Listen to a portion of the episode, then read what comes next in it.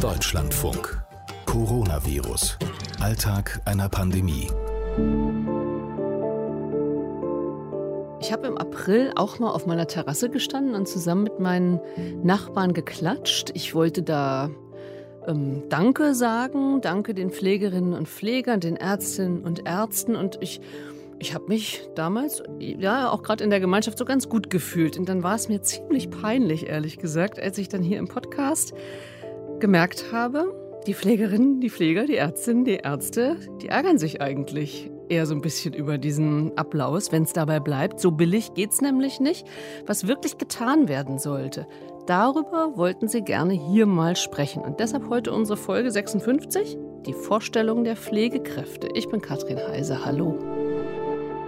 Was man aus Corona lernen kann, habe ich Markus Jogast also gefragt. Der leitet Senioreneinrichtungen in Baden-Württemberg und der hat sofort spontan geantwortet, es muss gelernt werden. Uns fehlen die Arbeitskräfte. Insofern ist Covid wunderbar geeignet jetzt für eine Kursänderung im Bundesministerium für Gesundheit, um einfach zu sagen, wir müssen in der Pflegepolitik jetzt einfach schnell einen ganz neuen ja, einen ganz neuen Ton anschlagen und in eine ganz neue Richtung denken. Mhm. Ganz neue Richtung. Was für eine Richtung wünschen Sie sich? Naja, also wir müssen einfach mal problemorientiert an die Sache rangehen. Also ich habe das Gefühl, wir, wir sprechen ja schon seit Jahren über Pflege und es werden immer wieder Lösungsansätze benannt oder auch vielleicht sogar umgesetzt, aber seltsamerweise sind es keine Lösungen und das sieht jemand, der in der Praxis steckt, wie ich, eigentlich schon vorneweg, dass das gar nicht funktionieren kann, was da als Lösung angedacht ist.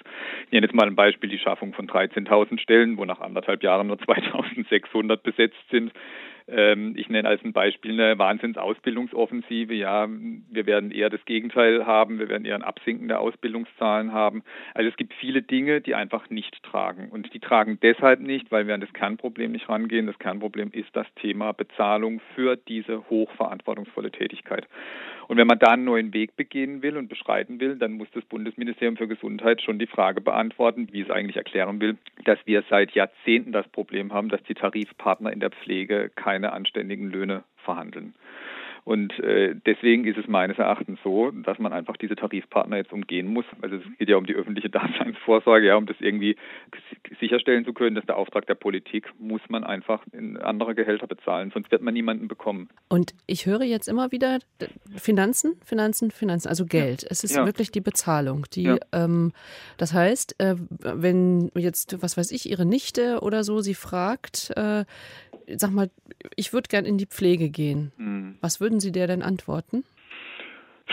Also ich, ich glaube, ich würde ähm, mich erstmal vergewissern, ob sie die Eignung hat, äh, da, sage ich mal, das Rückgrat durchzustrecken, weil das ist das allererste, ist im Moment die Zugangsvoraussetzung eigentlich für diesen Beruf, weil alle anderen äh, sind ganz schnell wieder draußen oder gehen kaputt. Also ich glaube, man muss wirklich die Eigenschaft haben, dass man seinen Rücken durchstrecken kann. Und ich möchte vielleicht noch ergänzen, es ist frei, weil Sie so auf die Finanzen gekommen sind, es ist nicht nur ein Finanzproblem, aber das Problem ist, wir werden alle anderen Probleme nicht lösen können, wenn wir dieses Finanzproblem nicht lösen. Also ich glaube, ich müsste sehen, damit ich das gut empfehlen kann, müsste ich sehen, dass die Politik die Handhaltung verändert. Ich, das geht jetzt mal, dass ich einfach sehe, die haben es verstanden, dass sie jetzt da wirklich was machen müssen und nicht nur irgendwelche Showveranstaltungen und irgendwelche äh, Schaumschlägereien da machen müssen, sondern dass sie wirklich jetzt was verändern müssen. Und das sehe ich bei der Politik nicht. Das ist alles Show, was da im Moment passiert. Das ist nichts, was nachhaltige Veränderungen mhm. bringen würde. Dann gucken wir jetzt mal, weil Sie sind ja der Fachmann. Ähm, was ist denn so eine, so eine nachhaltige Veränderung, die dringend jenseits der Bezahlung. Was muss sich verändern? Was macht den Beruf attraktiv? Was lässt einen äh, wirklich diesen Beruf, dieses Berufsbild, was lässt einen das empfehlen? Hm. Also ich glaube, was auch ein ganz großes Thema ist, ist Respekt. Und ich sehe einfach, dass wir ähm, zig Berufsgruppen drumherum haben, die mit uns respektlos umgehen.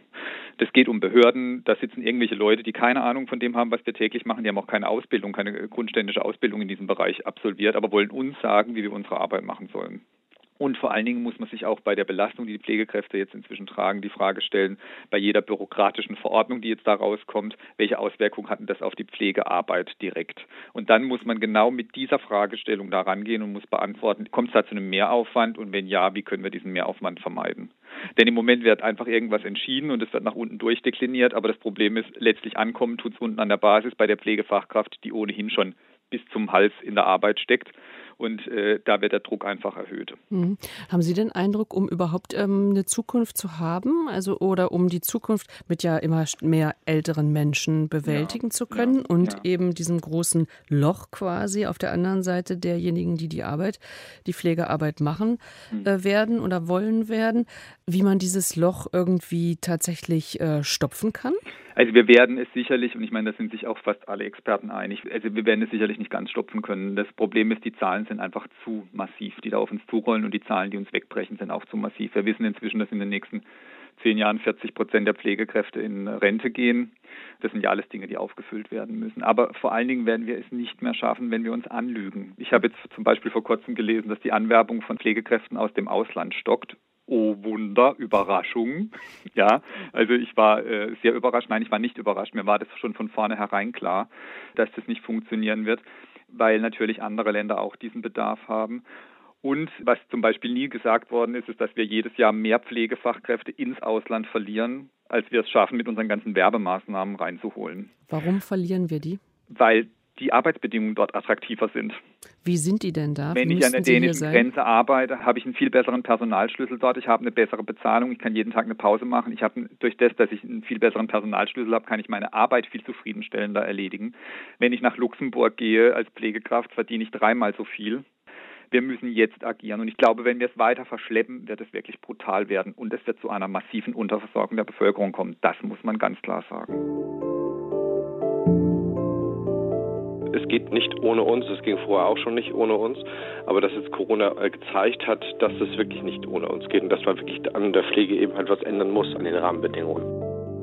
Wenn es um die Zukunft der Pflege geht, dann wird Markus Heinrich, Pfleger in einem Hamburger Krankenhaus, richtig kämpferisch. Deswegen so dieser Blick dafür. Sich bei mir jetzt nochmal geschärft. Ich beschäftige mich mehr auch mit politischen Themen, was Pflege angeht. Momentan, das habe ich vorher nicht getan.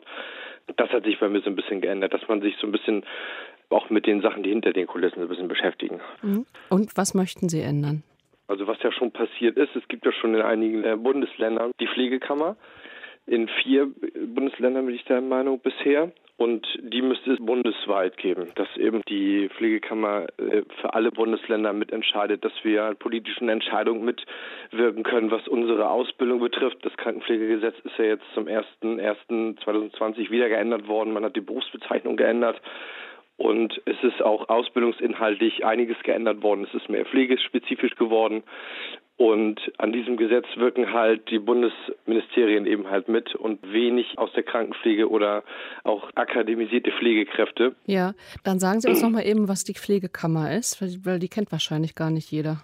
Also die Pflegekammer soll die Interessen der Pflegenden vertreten in dem jeweiligen Bundesland. Da geht es um Tarifverträge, da geht es um Rahmenbedingungen und das müsste es eben halt bundesweit geben. Das ist so wie die Ärztekammer, kann man das sehen. Und gerade deswegen ist es halt wichtig, dass wir uns eben halt als Pflege jetzt wirklich stark machen. Man kann Pflege seit ein paar Jahren schon mittlerweile studieren. Wir haben uns in der Pflege akademisiert. Wir können Pflegemanagement studieren, Pflegepädagogik, Qualitätsmanagement. Und deswegen ist es halt sehr wichtig, dass eben halt auch Pflege eben halt sich ganz klar von Ärzteschaft auch abhebt. Also die Ärzte denken ja auch leider immer viele, das sind nicht unsere Vorgesetzten, sondern Pflege ist ein eigener Beruf. Begegnet Ihnen das noch oft, dass Leute denken, der Arzt ist der Vorgesetzte der Krankenschwester? Ja, dieses Klischee wird ja auch leider durch viele Fernsehserien und sowas immer noch implementiert. Deswegen ja, das denken wirklich leider noch viele. Mhm. Aber es ist nicht so. Das ist nicht so. Nee, da sei jetzt mal ein äh, Ausrufungszeichen hintergesetzt. Auf jeden Fall. War das immer der Beruf, den Sie machen wollten? Hm, tatsächlich nein. Ich wäre eigentlich Bierbrauer geworden. Oh, das ist ja ein ganz anderes Feld. Ja, ich habe noch einen Fach-RA-Schulabschluss gemacht und wir mussten ein gesundheitliches und ein ernährungstechnisches Praktikum machen. Und das ähm, im Gesundheitswesen im Krankenhaus hat mir besser gefallen. Dann hat ein Praktikum Sie quasi vom Bierbrauer ja. zum Pfleger gemacht. Genau, deswegen. Das ist ein sehr flexibler Beruf.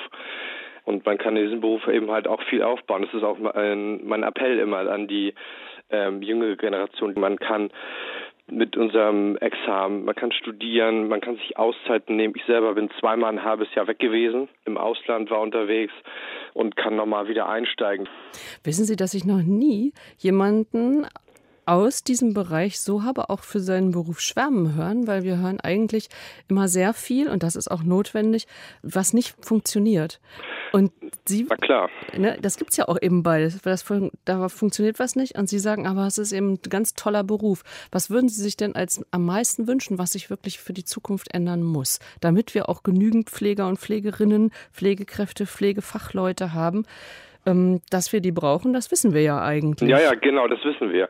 Also wie gesagt, es müssen sich die Rahmenbedingungen ändern. Das heißt, ich brauche ein adäquates Gehalt, ich brauche vernünftige stationäre Zahlen, dass ähm, nicht eine Pflegekraft im Nachtdienst 20, 30 Patienten alleine betreut, wo es ja schon Änderungen jetzt gab aber trotzdem, dass keiner mehr alleine wacht im Nachtdienst, dass die Ausbildung eben halt auch ein bisschen angepasst wird, auch was das Gehalt betrifft.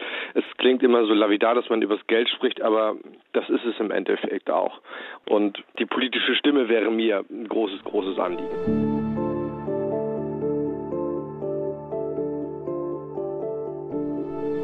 Von Krankenschwester Damaris Meyer haben wir ja lange nichts gehört. Heute hat sie mir dann ganz begeistert von zwischenzeitlichen Veränderungen erzählt, aber leider haben sie die alten Probleme schon wieder eingeholt. Also es läuft wieder da hinaus, dass die Pflege als Expander immer mehr gedehnt und gedehnt und gedehnt wird und man hat das Gefühl, irgendwann zerreißt sie. Was muss ich tun? Ja, also ich glaube, da muss komplett sich sehr, sehr viel ändern. Da reicht es nicht mit kleinen Schönheitsreparaturen und appellieren ans Herz und Hilfskräfte gewinnen, sondern dieser ganze Beruf muss mehr Anerkennung erhalten, nicht nur in Form von Respekt, sondern einfach in einer höheren äh, Entgeltzahlung. Durch mehr Geld, durch eine höhere Wertung des Berufes könnte man natürlich auch wieder Leute gewinnen, die da arbeiten wollen aber auch die äh, Struktur, die Organisation, Karrierechancen und alles müsste geändert werden. Man kann ja da zum Beispiel in die Schweiz schauen, wie da die Pflege organisiert ist. Also das ist ja völlig anders aufgebaut. Was können wir da lernen? Also bei uns läuft es ja eigentlich so, wenn ich Karriere machen will in der Pflege, muss ich weg vom Krankenbett. Also das heißt, die besten Leute gehen aus der Praxis raus gehen in, in Leitungspositionen, dann sind sie ja für die Praxis, für die Pflege am Patienten mehr oder weniger verloren.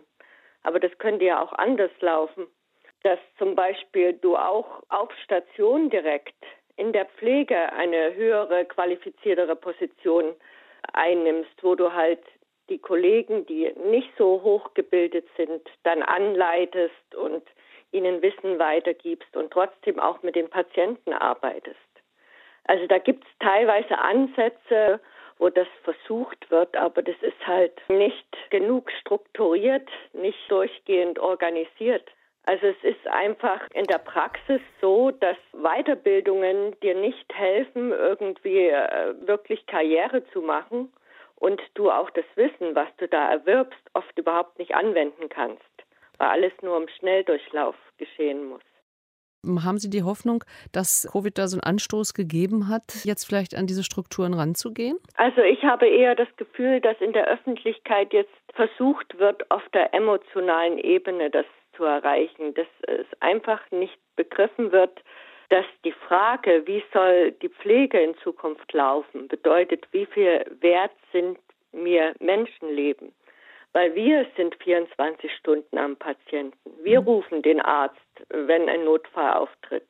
Aber wenn wir den Notfall gar nicht bemerken, weil wir nur durch die Station hetzen, dann kann der Arzt auch überhaupt nicht kommen.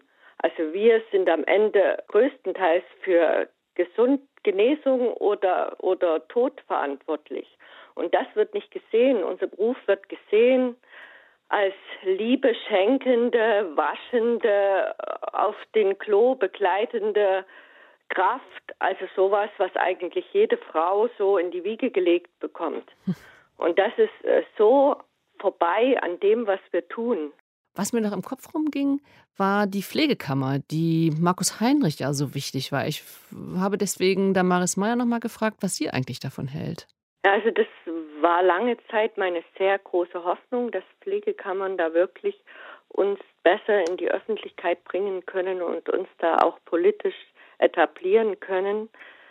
Es gibt ja eine riesen Diskussion im Netz. Ich bin ja mit vielen aus der Pflege da auch äh, verbunden auf, in den sozialen Netzwerken und es macht sich eine, also Widerstand gegen die Kammern war sowieso schon immer da. Es ist ja immer, wenn was Neues entsteht, automatisch auch Widerstand da. Aber jetzt so eine Enttäuschung über die Kammern, die bereits gebildet wurden. Und man, man hört ja auch nicht viel, dass sie sich für uns einsetzen und stark machen. Also ich hoffe da immer noch drauf, dass sich da was tut, was uns da weiterbringen kann.